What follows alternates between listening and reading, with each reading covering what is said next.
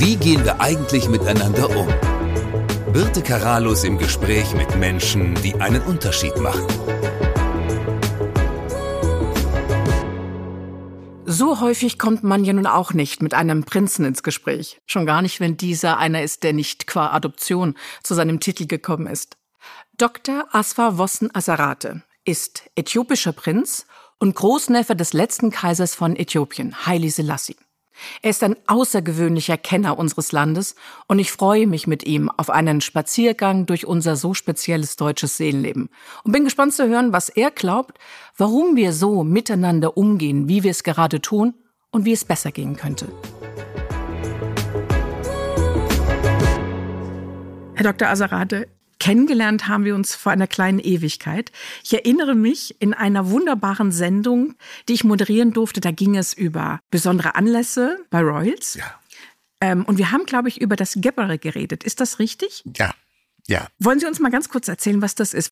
Das ist ein äthiopisches Festmahl, was von Fürsten und vom Kaiser äh, zu besonderen Anlässen gegeben wird. Und Sie müssen sich vorstellen, wenn ich eine Festmahl sage, dann heißt es nicht so im europäischen Sinne, dass da 30, äh, 40 Mann oder 50 Personen an einem Tisch sitzen, sondern hier geht es um Hunderte und manchmal Tausende. Und zu den christlichen Festen ist es ein Zeichen der Verbrüderung aller Äthiopier, die an einem Tisch sitzen. Und wissen Sie, im mittelalterlichen Europa gab es dieses schöne Wort Brot brechen. Wussten Sie, dass wenn Sie mit jemandem Brot gebrochen haben, konnten Sie ihm nicht zum Duell auffordern? Das wusste ich nicht, wie wundervoll. Ja, es, es ging nicht. Dieses Miteinander sitzen und gemeinsam essen. Das ist, auch das. etwas, was uns auch ein bisschen verloren gegangen ist im Miteinander. Aber dazu kommen wir später mehr. Ich möchte ein bisschen äh, Sie bitten, über sich zu erzählen, weil Sie so eine ganz besondere Lebensgeschichte haben. Sie sind äthiopischer Prinz und haben von Anfang an schon einen kleinen Bezug zu Deutschland gehabt. Absolut. Wie kam das? Es ist ganz einfach. Ich habe in meinem Buch geschrieben, es ist so, als ob das Deutsche mir in die Wiege gelegt worden wäre. Das sage ich deshalb, weil seit äh, meinem vierten Lebensjahr ich von einer deutschen Nanny betreut wurde. Das war die Tante Luise, eine Deutsche, die mit einem Österreicher verheiratet war. Und der Mann war Bauunternehmer in Äthiopien und äh, sie war da. Dann hat man sie zu uns geholt, weil sie Kindergärtnerin gelernt hat. Mhm. Ja. Und sie wurde meine erste, meine zweite Nanny. Zu meiner ersten komme ich später zu sprechen. Und ihr habe ich alles zu verdanken, meine erste deutsche Fibel und meine Liebe zur deutschen Küche. Das ist ganz besonders. Ja. Ich habe gelesen, besonders Vanillekipferl soll sie nachgetan Das ist etwas, was uns auch sehr verbindet. Sie haben, sind mit der deutschen Sprache in Kontakt gekommen, ja. mit der deutschen Kultur, mit ja. dem Wesen, ja. mit ähm, Sprache, Essen, all das, was uns auch vor allem natürlich auszeichnet.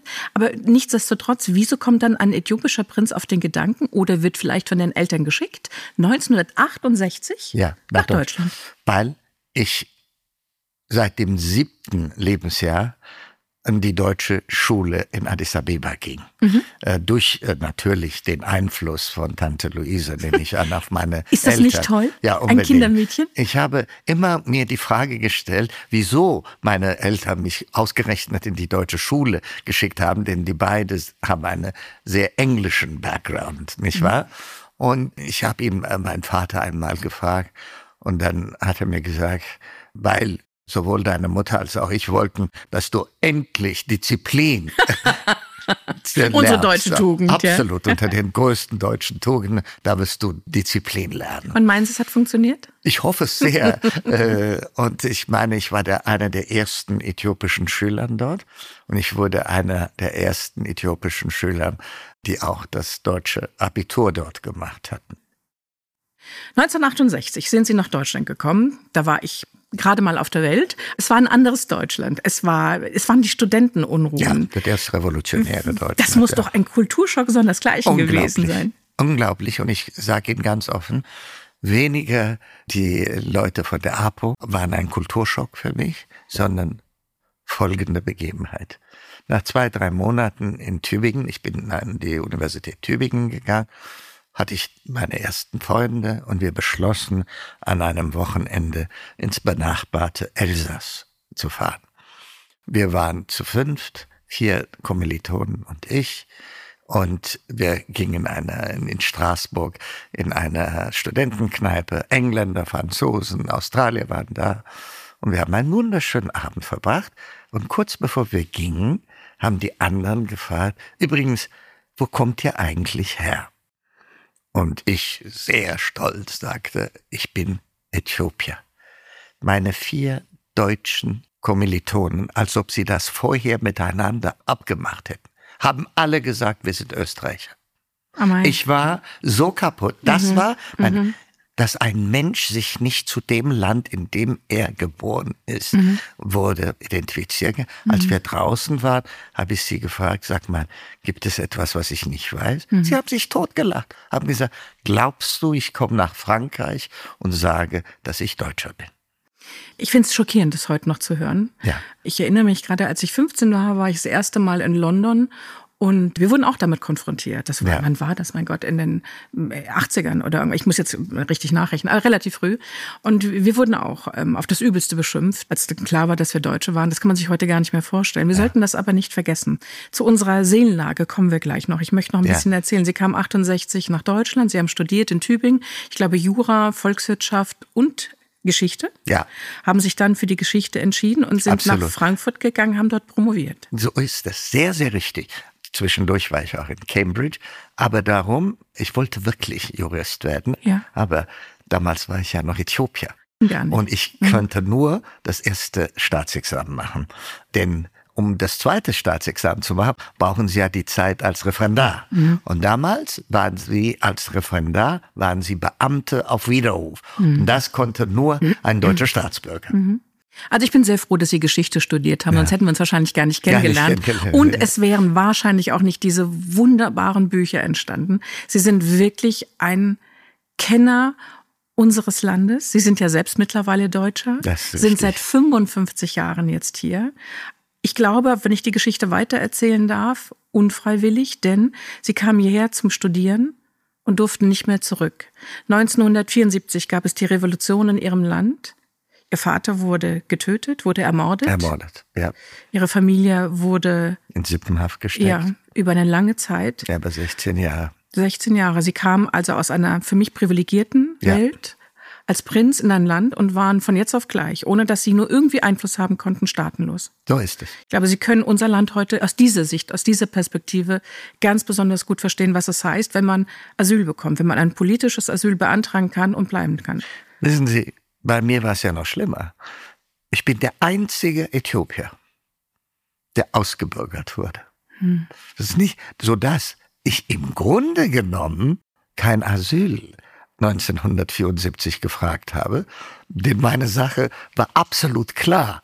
Und ich glaube, ich, es gab niemanden, der so schnell seinen Asylantrag genehmigt, weil mhm. ich ja aus, offiziell ausgebürgert wurde. Mhm. Sowas geschieht kaum mehr. Mhm. Und in okay. Äthiopien sogar bin ich der Einzige. Und da bekam ich den äh, sogenannten Reiseausweis, hieß mhm. es, womit sie dann wenigstens, sie durften dann in Deutschland leben, arbeiten und auch reisen in, in einigen europäischen Ländern unter Visum. Aber ich kann Ihnen nur sagen, Sie können in Ihrem Leben alles werden, was Sie wollen. Werden Sie nur eines nicht, werden Sie nie staatenlos. War das denn ein besonderer Moment, als Sie den deutschen Pass bekommen haben? Es war einmalig. Nur, wissen Sie, in anderen Ländern müssen Sie wunderbare Sätze von sich sagen. Ich gelobe Treue diesem Land. Ich schwöre auf die Fahne und ich werde ewig treu sein. Sehen Sie Amerika, wenn Sie mhm. dann so Amerikaner verwegen. Ich habe das per Post bekommen. Ich habe was Schönes gelesen. Der Soziologe Georg Simmel sagt, der beste Kenner eines Landes und seiner Gesellschaft ist der Fremde, der bleibt. Und ich finde, das ist ja ganz hervorragend und trifft so sehr auf Sie. Ich glaube, es kennt kaum einer uns, unsere Geschichte, unsere Kultur, unser Wesen, so sehr wie Sie, weil Sie von außen drauf schauen können und seit 55 Jahren eben auch von drin. Wollen wir doch mal gucken. Ihr Lieblingsthema sind die Deutschen. Ja. Ungewöhnlich, aber ich finde es wunderbar. Jetzt haben Sie, ich habe finde überlegt, ob ich Sie unterbreche, ob ich das Thema da reinnehme, aber ich finde, es passt jetzt ganz gut. Sie haben das erzählt, wie wir mit unserem Land sind. Unsere Seelenlage ist so komplex. Ja. Ähm, wenn man irgendwo im Ausland damals war, sagt man, dass man Deutscher ist. Es hat sich geändert jetzt. Ich bin auch viel, viel unterwegs, aber ja. am Anfang muss ich sagen, es war mal, ach, da sitzt die Deutsche. So, ne? Das war immer schwierig. Wenn ich heute irgendwo dazukomme in Verhandlungen oder so, sagt man, ah, haben wir denn eine Deutsche? Weil wir brauchen die Tugenden. Wir brauchen jemand, der effektiv arbeitet, der ordentlich ist, der darauf achtet. Sage ich, ich merke ein anderes Gefühl, aber Sie wissen, das kann sich ja immer schnell ändern. In einem Ihrer Bücher habe ich den Satz gelesen, right or wrong, it's my country. Ja. Das kenne ich aus England, das kenne ich vor allem aus Amerika. Amerika, genau. Wir machen das nie. Und genau das ist das Problem. Und das ist, wenn ich von der Seelenlage Deutsch, der Deutschen spreche, das ist etwas, was auch nicht sehr neu ist. Wenn Sie mich fragen, ist es, hat es mit der deutschen Identität schon seit 1806 zu tun. Mhm. Seitdem das Heilige Römische Reich deutsche Nation unterging durch Napoleon, hatten die Deutschen diese Sehnsucht gehabt. Nimm Sie Fallersleben, den Mann, der die deutsche Nationalhymne geschrieben hat. Wenn dieser Mann schreibt Deutschland, Deutschland über alles, meint er nicht, wir sollen die Welt erobern. Das ist absolut falsch. Nein. Was er meint, ist, wir haben diese Diodetsfürsten satt. Wir wollen deutsche, einig deutsches Vaterland, das alte Reich wiederhaben. Mhm. Dann kamen die großen zwei Katastrophen des äh, 20. Jahrhunderts. Man wird als Hunde beschrien vor dem Ersten Weltkrieg, ja, und während des Ersten Weltkrieges, ja. Und dann kam diese Katastrophe des Zweiten Weltkrieges und die deutsche Seele und die deutsche Identität war vollkommen drunter, ja.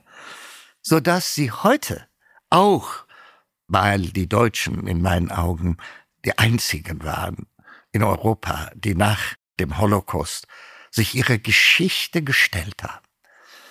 Ich kenne kein zweites Land. Mhm. Und wenn man dann sieht, wie sehr sich doch die Deutschen, vor allem nach den 60er Jahren, man kann über die APO sagen, was man will. Aber Vater, was hast du während des Krieges gemacht? Das war diese Generation, mhm. die sich wirklich die großen Fragen gestellt haben und Deutschland es auch gestellt hat. Und ich, man, man musste wirklich sehr dankbar sein, dass man dieses tun könnte. Natürlich ist das ein ständiger Prozess und das muss auch weiterhin so kommen. Aber leider Gottes hat die deutsche Identität, wenn Sie es heute sehen, Sie brauchen sich ja nur rumzuhören, was wir heute an politischen Problemen haben, mhm. die deutsche Identität ist noch dahin. Vielleicht sage ich das am besten, indem ich Ihnen einen Witz, einen neuen Witz über die Deutschen erzähle. Ein deutsches Ehepaar kommt nach London, geht gemütlich essen, findet einen wunderbaren Kellner, der sie sehr, sehr gut bedient am Ende des Abends kommt der Kellner und sagt, meine Herrschaften, heute Abend waren Sie meine besten Gäste. Deshalb wollte ich fragen, woher kommen Sie eigentlich? Mann und Frau, wie aus der Pistole geschossen, sagen, wir sind Europäer. Der Kellner dreht sich um und sagt, ah, Sie kommen aus Deutschland. Ja, ich verstehe. Wissen Sie? Ja. Es ist gut, dass die Deutschen gute Europäer sind, ein Vorbild in Europa sind. Es ist wunderbar.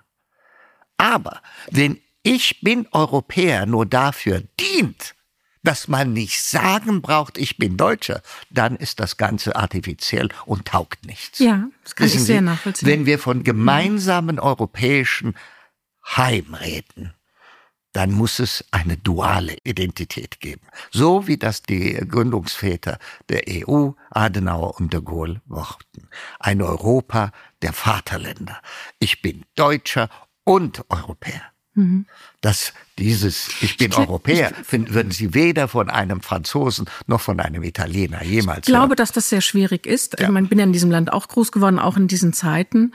Ähm, und wir hatten ein ganz kurzes Vorgespräch und ich habe Ihnen auch schon gesagt, es gibt niemanden, der uns da durchführt, der es uns ermöglicht, mal in dieses Gefühl reinzugehen, zu sagen, was bedeutet es denn auch im Guten? Was ist es denn das, was uns eint und nicht immer, was trennt uns, was ist schlecht? Wir sind immer so, äh, unsere Wurzeln sind immer so, wir, wollen das gar nicht. Ne? Es, ja. es zerreißt uns zu sagen, ach lieber nicht. Und ich finde das schwierig und ich sehe da momentan auch nicht unbedingt jemanden, der uns dahin führen kann. Ja, wissen Sie, wenn Sie die jetzige politische Lage sehen, wie Sie sehen, dass es überall rechtsradikale Gruppierungen gibt. Woher kommt das? Weil die Parteien der Mitte in den letzten Jahren sehr wichtige Worte aus ihrem politischen Kanon entfernt haben. Diese Worte sind Heimat, ist Patriotismus. Ja? Entschuldigen Sie, wir müssen auch unseren deutschen Mitbürgern das heißt die deutschen Politiker, den Unterschied zwischen Patriotismus und Nationalismus mal erklären. Patriotismus ist meiner Ansicht nach ein Menschenrecht, weil es die Liebe zum Vaterland ist. Das macht, das hat jeder. Und das sehen Sie in allen anderen Ländern. Was wir mit allen Mitteln bekämpfen müssen, ist den Nationalismus, weil das der Hass anderer ist. Und diesen Unterschied wissen nur die wenigsten. Lieber Herr Dr. Asarate, das setzt Bildung voraus. Und das möchte ich mal so stehen lassen. Ja. Unser Land hat sich rasant verändert, gerade in der letzten Zeit. Und ich muss Ihnen auch sagen, Deutschland ist ein so diversifiziertes Land. Und das tut auch der deutschen Kultur sehr gut. Was uns ausmacht, was dann doch in unserer DNA ist, so diese deutsche Kultur und Tradition. Sie haben ganz im Besonderen die deutschen Tugenden unter die Lupe genommen. Ganz kurz, was ist eine Tugend? Eine Tugend ist das, was die Menschen zu Menschen macht. Was für sie die Voraussetzung ist, dass ich sie respektieren kann und was mich beeinflusst und was mich als Mensch ausmacht. Ich schaue zu den Tugenden, die mir äh, in Ihrem Buch aufgefallen sind, die mir natürlich sehr geläufig sind. Ich komme aus dem preußischen Elternhaus, ja. glauben Sie mir, ich habe das wirklich komplett übernommen. Das erste Pünktlichkeit, Ordnung, Fleiß. dann kam ich noch auf Aufmerksamkeit und kam auf meine, in meinem Zeugnis gab es das noch, die Kopfnoten, ne? Wie man sich betragen hat ja. in der Schule. Ich bin immer so ein bisschen durchgeflutscht, ging aber ganz gut. Die haben wir auch abgeschafft. Und meine Frage ist, könnte es sein, ich habe das nicht verfolgt, warum man die Kopfnoten aus dem Zeugnis der Kinder herausgenommen hat. Ich hatte sie noch, mir haben sie definitiv nicht geschadet. Ich fand es immer so ein Wettbewerb, mal gucken, ob man da eine gute Note kriegt. Für mich sind das die Grundlagen von Respekt. Genau so ist das. Und nicht, dass ich Kinder gängele, sondern sondern einfach, dass du von zu Hause lernst, in der, in der kleinsten Zelle lernst, wie gehen wir miteinander um. Können Sie nachvollziehen, warum man das herausgenommen hat, warum ich das hab, verändert das wurde? Das ist mir vollkommen, äh, aber das wissen Sie, das Jetzt kommen wir auf die Gegenseite der 68er. Das ist die Zeit, wissen Sie, wo man angefangen hat, daran zu nagen.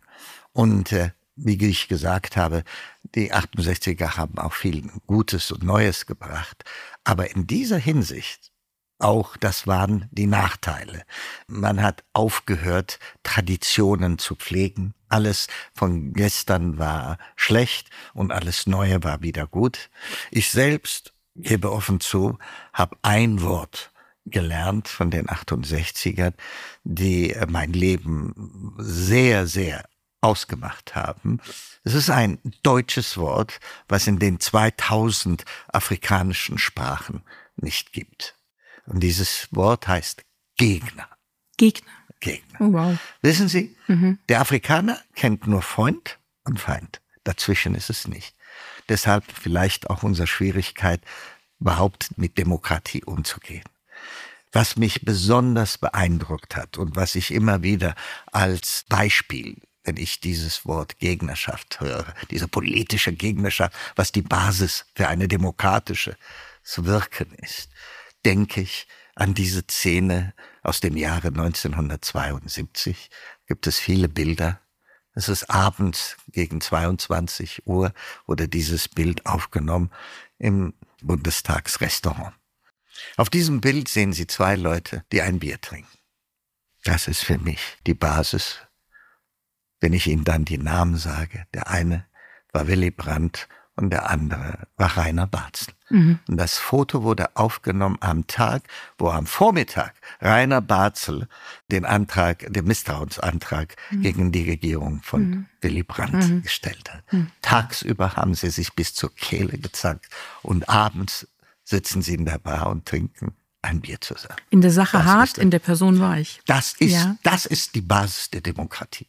Wenn ich das ein einziges Mal in meinem Leben, in meinem eigenen Land sehen könnte, dass nach einer verlorenen Wahl der Verlierer geht und sagt, Sie sind jetzt auch mein Präsident, mhm. ich möchte mit Ihnen ein mhm. Bier trinken, dann bin ich der glücklichste Mensch. Auf das hat etwas mit Erden. Größe zu tun. Absolut. Ja.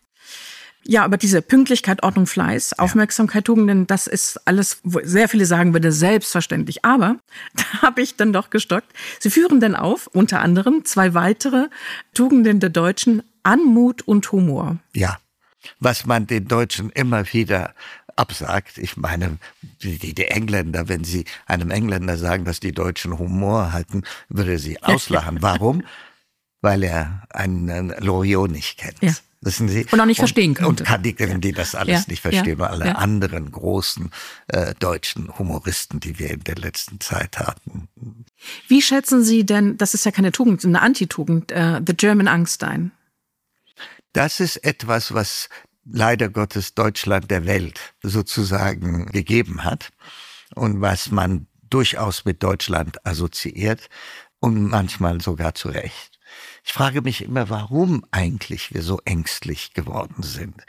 Es kann durchaus der Fall sein wegen der Katastrophe des 20. Jahrhunderts. Das mag der Fall sein, dass die Deutschen innerhalb einer Generation zweimal so wahnsinnige Katastrophen erlebt haben. Aber das haben auch die Engländer und die Franzosen mhm. gehabt, aber nicht in diesem Maße vielleicht wie Deutschland.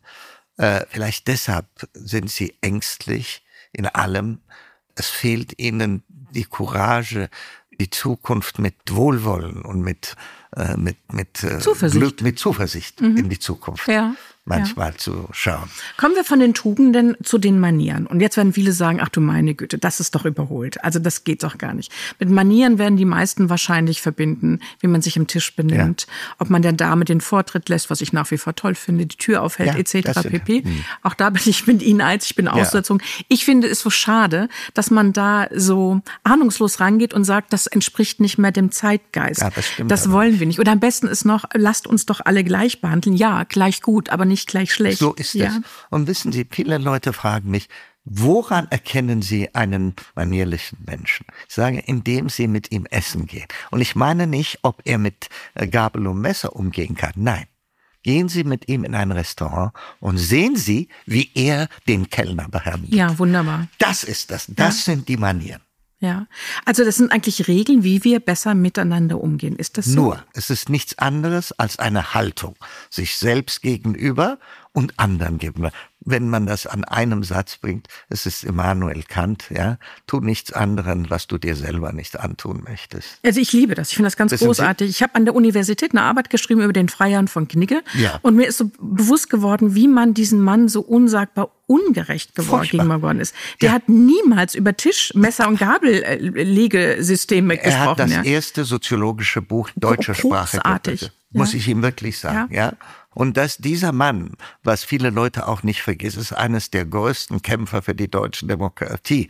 Der Fackelträger Verlag hat neulich äh, vor kurzem ein zwölfbändiges Werk von Knigge herausgegeben über Staatswesen. Ja, und Umgang mit Frauen auch. Das ja, damals schon. Wann war das? 1799, ja, 89, genau weiß es gar nicht. Absolut, also vor ja. einer ganz, ganz langen Zeit.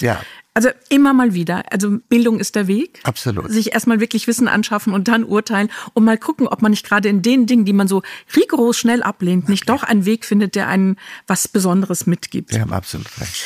Ähm, was den Deutschen noch vorgeworfen wird, hm, dass wir ein unfreundliches Land sind. Wie erleben Sie uns denn? Sind wir unfreundlich? Es ist nicht unfreundlich, sondern auch, entschuldigen Sie, dass ich immer wieder auf, auf 68 kam.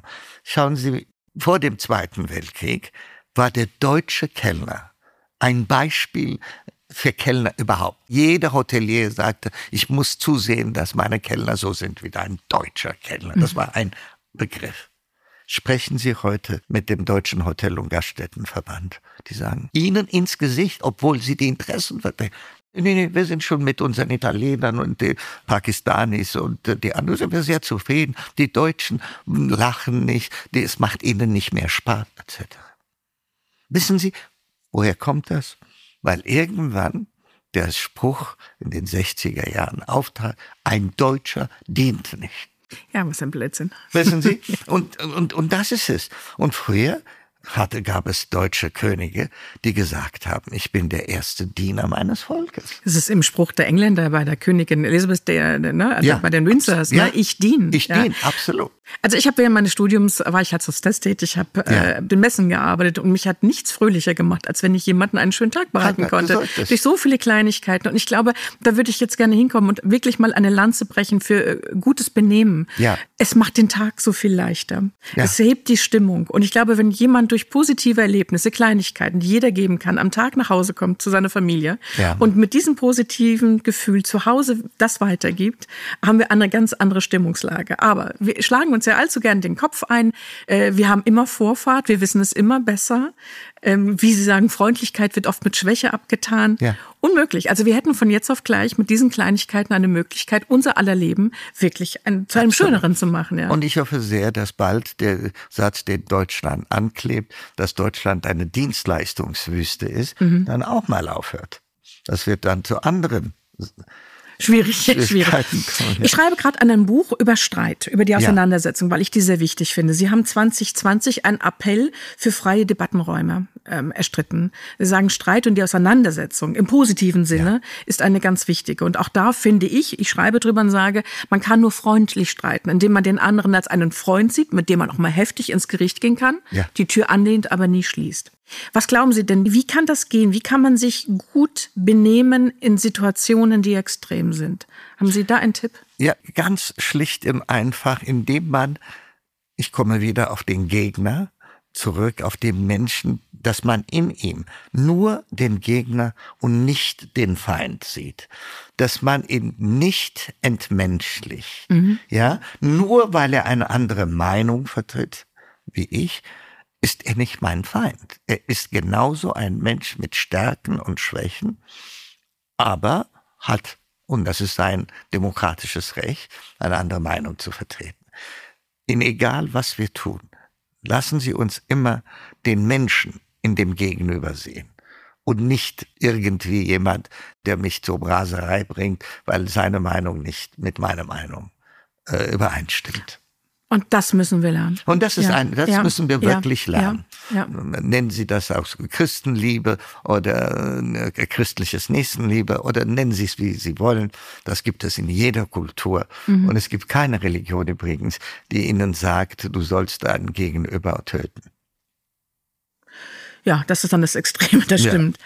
Miteinander ins Gespräch zu kommen, zu verstehen, neugierig zu sein, offen. Dann kommt bei diesen Diskussionen ganz oft das Wort Toleranz. Ja. Ähm, die Erduldung. Sind wir uns beide einig darin, dass wir das gar nicht so gut finden? In vielen Fällen, man braucht Toleranz, aber Toleranz bedeutet nicht Schwäche. Wir brauchen eine starke Toleranz. Die starke Toleranz liegt darin, dass man sich irgendwo einig ist. Zum Beispiel brauchen wir eine starke Toleranz, was die abrahamitischen Religionen angeht, ja?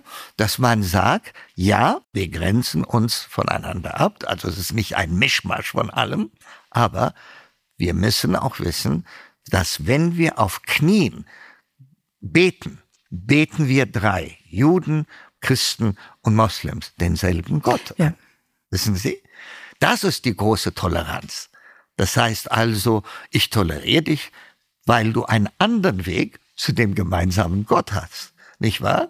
Du nennst ihn Allah oder Yahweh, ich nenne ihn Gott, ja, und unsere Wege zu ihm durch unsere verschiedenen Kulturen mögen anders sein. Aber unser Endpunkt und unser Endziel ist Gott, ja, und dadurch kann ich dich tolerieren. Mhm. Kann ich diesen Weg, den du gehst, auch tolerieren.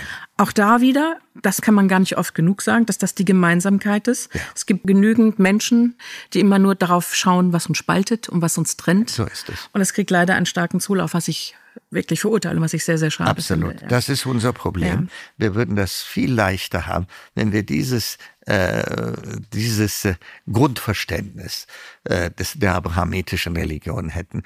Ich bin in der glücklichen Lage, weil ich aus einem Land komme, wo diese drei abrahamitischen Religionen ihren Ursprung hatten. Wir haben eines der ältesten Kirchen der Welt in Äthiopien. Das Christentum ist schon seit 330 Staatsreligion in Äthiopien. Wir haben jüdische Beziehungen zu Zeiten Salomons durch die Königin von Saba und die erste Einwanderung aus Palästinenser ist 3000 Jahre alt. Und ich bin auch sehr stolz zu sagen, dass im Jahr 615 die ersten muslimischen Flüchtlinge nach Äthiopien gekommen ist und Äthiopien sie aufgenommen hat. Nun gehen gerade in diesen Tagen ganz besonders viele Menschen auf die Straße, um gegen rechts zu demonstrieren, was für Deutschland ja schon eine Wahnsinnsaktion ist, ja. dass man das hat, gegen eine spezielle Politik, gegen Antisemitismus. Glauben wir, dass wir eine Mentalitätsveränderung in unserem Land tatsächlich haben? Ich glaube, Deutschland ist äh, in einer Transition drinnen.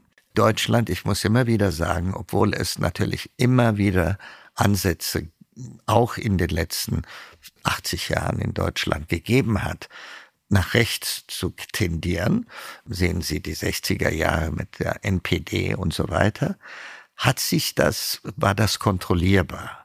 Und der große deutsche Politiker Franz Josef Strauß, dieser Satz, der er von sich gegeben hat, rechts von mir darf es keine politische Partei geben, das hat Grenzen gegeben. Und wie Sie wissen, da war es um die vier Prozent maximal, was die Rechten in Deutschland ausgemacht haben. Der Grund meiner, meiner Interpretation, warum nicht nur übrigens in Deutschland, sondern in allen europäischen Ländern ein Rechtsruck zurzeit zu sehen ist, liegt meiner Ansicht nach darin, dass die mittleren Parteien, die Parteien der Mitte, die Worte, die ich vorhin genannt habe, ausgelassen haben. Und die Bevölkerung braucht es. Die ist noch nicht. Wissen Sie, es ist auch eine Frage der Globalisierung. Die Globalisierung hat viele Menschen hat viele Menschen Schachmacht gemacht. Sie kommen nicht so schnell mit. Globalisierung, Digitalisierung auch. Alles, ja. all diese ja. Sachen. Und dann raubt man ihnen noch das Letzte, sein Gefühl zum Vaterland. Wissen Sie? Und wenn man ihm, ich, ich muss Ihnen auch leider Gottes sagen, in, in 55 Jahren, das allererste Mal, wo ich einen deutschen Staatsbürger neben einer deutschen Fahne gesehen habe, Fußball. war 1900, 2006. Ja.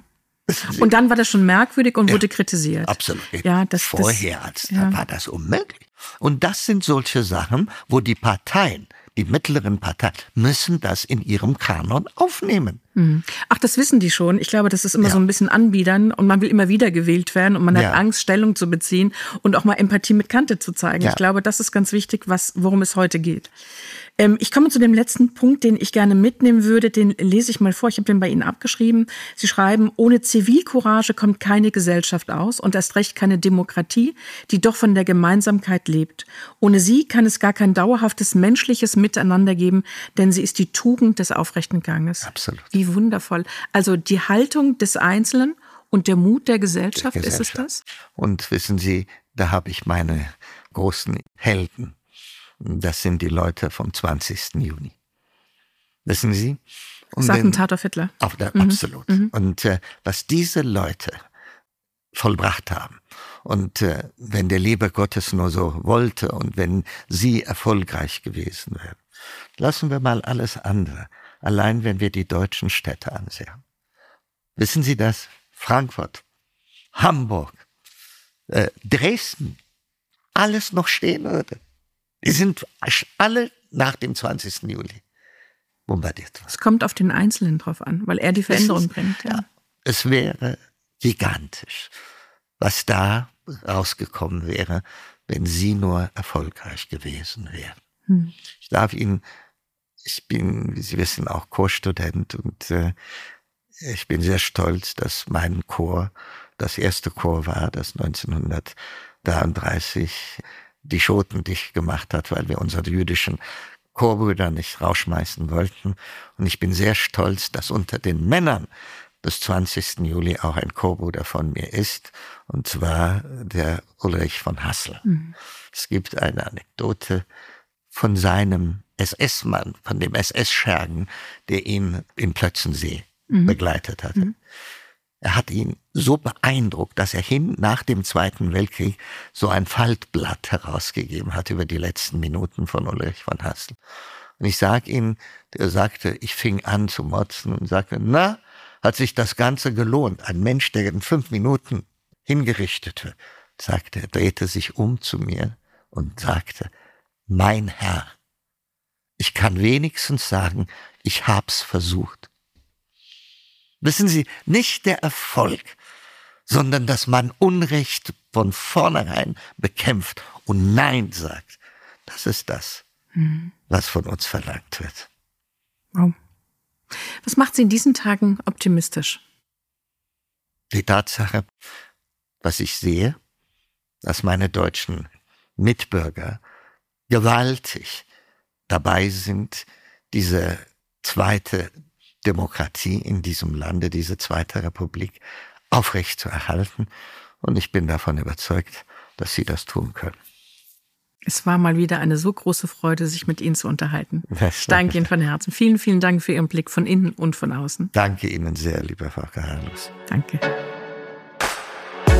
Wie gehen wir eigentlich miteinander um? Birte Karalus im Gespräch mit Menschen, die einen Unterschied machen.